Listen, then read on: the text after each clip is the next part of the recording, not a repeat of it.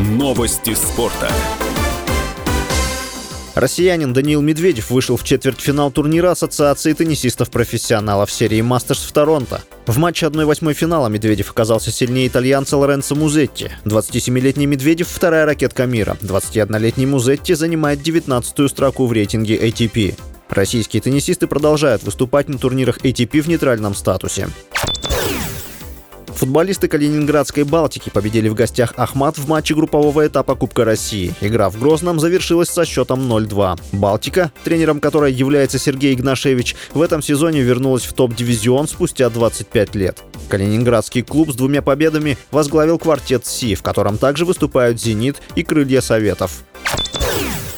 Голкипер ЦСКА Игорь Акинфеев в 11 раз стал обладателем приза «Вратарь года» имени Льва Яшина, сообщила пресс-служба армейцев. Акинфеев в прошлом сезоне провел 35 матчей за ЦСКА во всех турнирах, выиграл Кубок России и был признан лучшим голкипером РПЛ.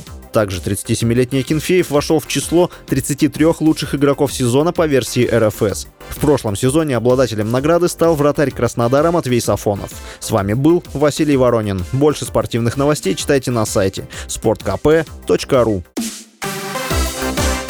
Новости спорта.